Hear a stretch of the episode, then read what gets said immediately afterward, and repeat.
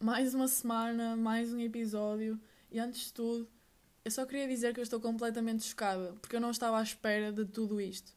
Eu não estava à espera das vossas reações, dos comentários de apoio, dos conselhos.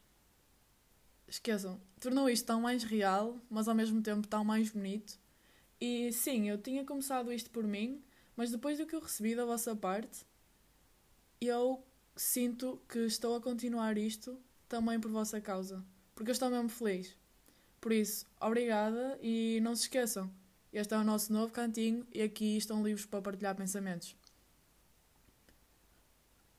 O amor é dos temas que, na minha opinião, é dos mais complicados de abordar.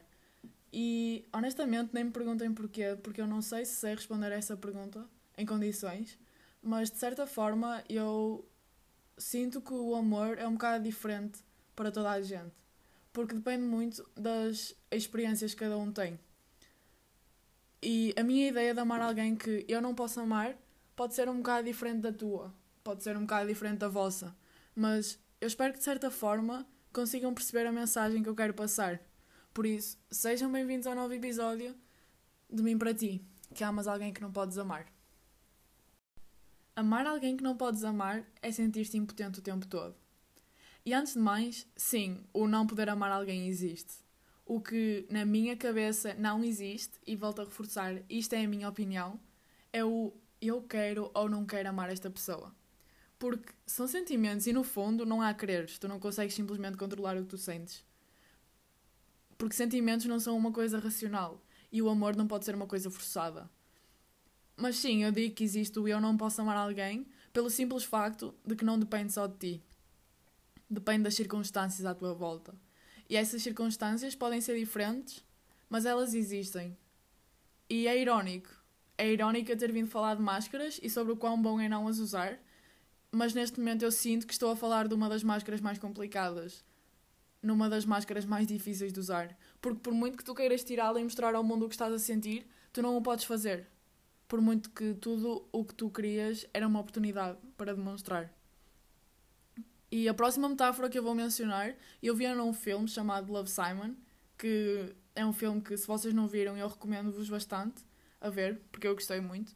Mas ele usa esta metáfora para expressar aquilo que está a sentir com ele próprio. No entanto, eu vou usá-la para descrever esta situação do amar alguém que não podemos amar, porque foi algo que eu sempre associei. Mas amar alguém que não podes amar é como andar numa montanha russa. Amar alguém que não podes amar é como andar numa roda gigante. Num momento estás a subir e parece que estás a conquistar o mundo, enquanto que no momento a seguir, sei lá, parece que estás no fundo do poço, porque a roda deu a volta ou porque simplesmente surgiu uma descida a pique. E tu, tu no momento podes nem perceber. Mas isto é um ciclo vicioso. E é aqui que o masoquismo começa é aqui que pouco a pouco tu te começas a destruir. E não, tu não percebes, porque por muito destruidor que seja o fundo do poço, aquele pequeno momento em que parece que estás a conquistar o mundo, parece que é eterno, e sentir aquilo é tão bom que tu só te queres amarrar a ele, porque tu amas aquela pessoa. Amar alguém que não podes amar é frustrante, é injusto. E isto é para qualquer uma das circunstâncias, sendo ela uma ilusão, sendo ela uma traição, sendo ela uma situação em que a outra pessoa tem alguém, por exemplo. Amar alguém que não podes amar é sentir-te incapaz, é sentir-te inútil. Tudo porque a outra pessoa não te ama de volta. E isto é um processo doloroso e fica ainda mais quando vês aquilo a que te sujeitaste. Porque quando dás por ti a ver a pessoa a fazer a vida dela, a seguir a vida dela, a procurar a felicidade dela, seja sozinho ou com outro alguém, na minha opinião, é como se estivessem a tirar alguma coisa dentro de ti. É um sufoco. Mas é um sufoco mesmo grande. Porque, querendo ou não, é como se estivesses dependente emocionalmente dessa pessoa. E estares dependente emocionalmente de alguém não é bom. E agora eu acho apropriado mencionar o que o Cláudio Ramos disse uma vez na alta definição, porque aquela entrevista vai ser para sempre intemporal e está alguma coisa de espetacular. Por isso, ele disse: Não podes obrigar uma pessoa a amar-te, mas tu não podes deixar de amar de um momento para o outro. porque tu não tens um botão. Custa mais às pessoas que amam e não é a dor que têm, é fingir que não têm dor nenhuma.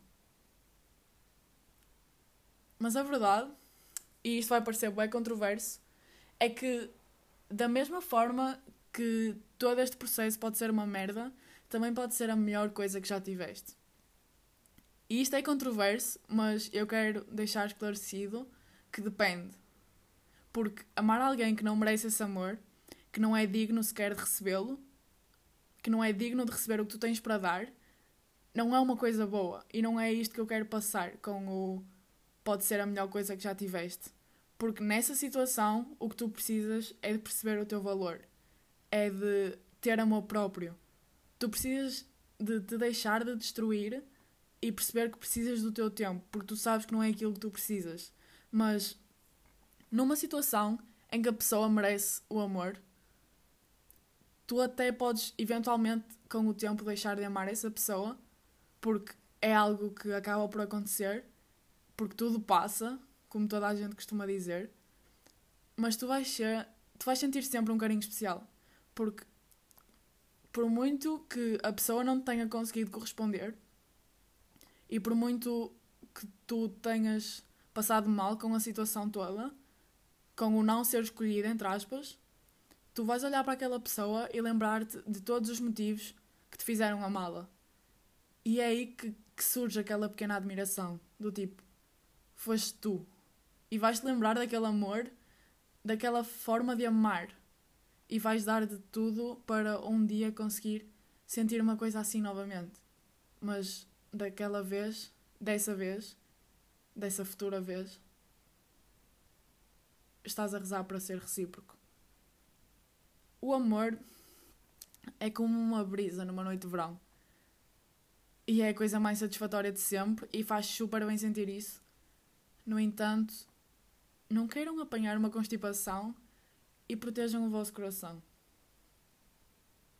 De mim, para vocês. Até ao próximo episódio.